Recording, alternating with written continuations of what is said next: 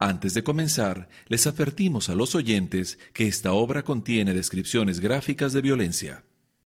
Producido por Tripea.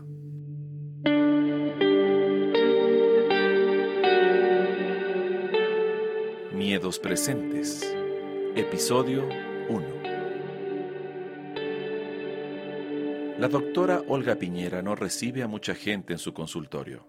Su casa queda cerca, pero prefiere pasar más tiempo en su escritorio, leyendo el periódico, fumando un cigarro o escuchando la radio mientras riega sus plantas. Siente que tener plantas en su consultorio da un respiro de toda la negatividad que escucha de sus pacientes. Hoy solo espera a uno, un hombre que va a hacer su primera sesión. Un momento, por favor. Olga se apura para apagar su cigarro y da manotazos en el aire con la esperanza de disipar el humo en el ambiente. Buenos días, usted debe ser Sergio. Pase, por favor. Sergio entra al consultorio. Mira curioso los alrededores. Póngase cómodo, no es necesario que se eche en el diván, ¿ah? Como se ve en las películas. Pero si desea, siéntase libre de hacerlo. Sergio se sienta en el diván. ¿Le sirvo un vaso con agua? Sí, por favor. Gracias. Esta es la primera vez que hace terapia. No. Hace un par de años eh, veía a un terapeuta. Una vez a la semana. Pero no duró mucho. Ah, ¿qué pasó? No sé, sentía que me... que no me ayudaba. ¿Cómo así? Me daba la impresión de que me juzgaba. Típico error de muchos colegas, ¿ah? Olga se sirve un vaso con agua. Se sienta con una libreta y un lapicero. ¿Cómo se llegó a mí? Referencias. Además, esta vez quería probar algo nuevo. Quería atenderme con una mujer. ¿Por qué? Son más sensibles y a su vez más honestas.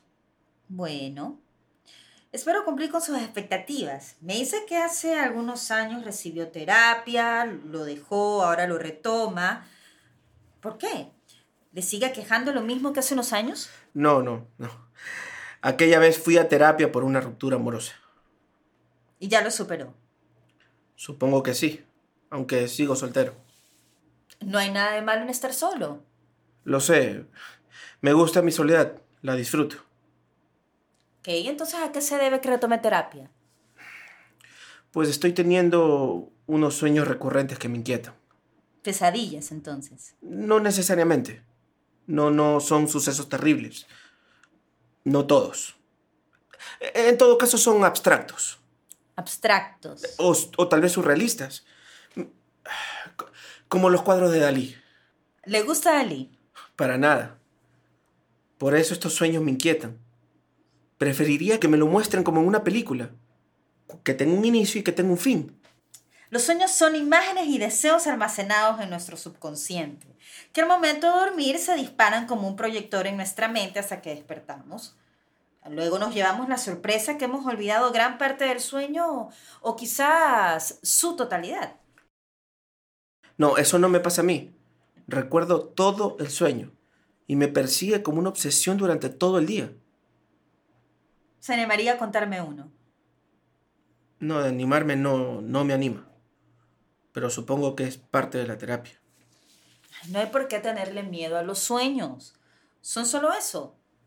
Y que toda la vida es un sueño y los sueños, sueños son. Calderón de la Barca. La vida es sueño.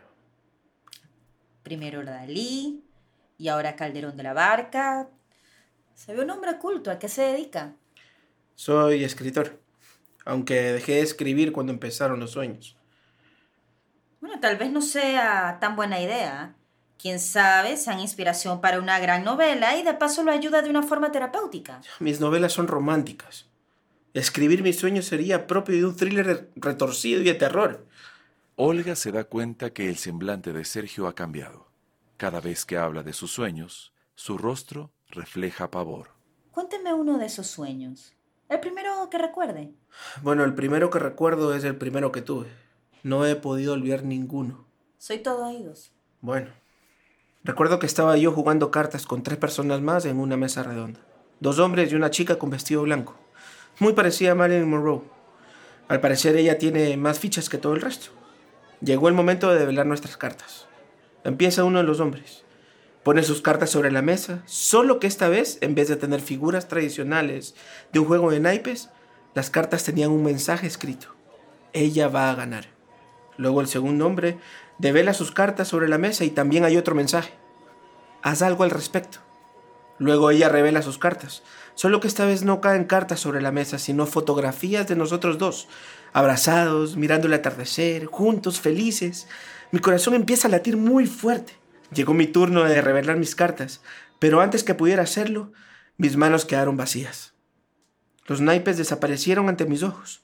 Miraba mis manos sin comprender lo que estaba sucediendo hasta que de pronto la chica del vestido blanco dejó de respirar y desploma su cabeza sobre la mesa como quien deja caer un ladrillo. Los hombres me miran y desaparecen. Solo queda ella inmóvil y sin vida, y yo aún con las manos extendidas. Comienza a sonar un piano, un ritmo alegre que contrasta con la tenebrosa escena que acabo de presenciar. Y poco a poco las teclas del piano dejan de emitir música para convertirse en una máquina de escribir. Todo se pone oscuro, menos por una luz que alumbra el cuerpo de la inerte mujer. Suena un martillo de un juez. E inmediatamente ella levanta su cabeza de la mesa y me mira directamente a los ojos y grité despavorido. Y desperté. Se lo dije, no. No son sueños normales. Me atormentan uno y cada uno de ellos. ¿Tienes sueños como esos muy seguido? Más seguidos de lo que puedo soportar.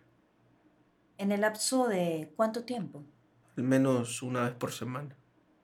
Olga está tan extrañada como cuando uno cree haber visto algo y al minuto siguiente ya no está ahí. Tan asustada como cuando de niña escuchaba historias de terror alrededor de una fogata en campamento. Él no la puede ver así. Se levanta, se dirige a su escritorio para servirse un vaso con agua. Aún se investiga el asesinato de Cindy Laurent, actriz hallada sin vida en la habitación del hotel Casino Luxor. Se cree que fue ahorcada hasta la muerte. Escrita y dirigida por Raúl Sánchez Macmillan, con las actuaciones de Majo Avilés como la doctora Olga Piñera, Andrés Olmedo como Sergio y Santiago Carpio como narrador.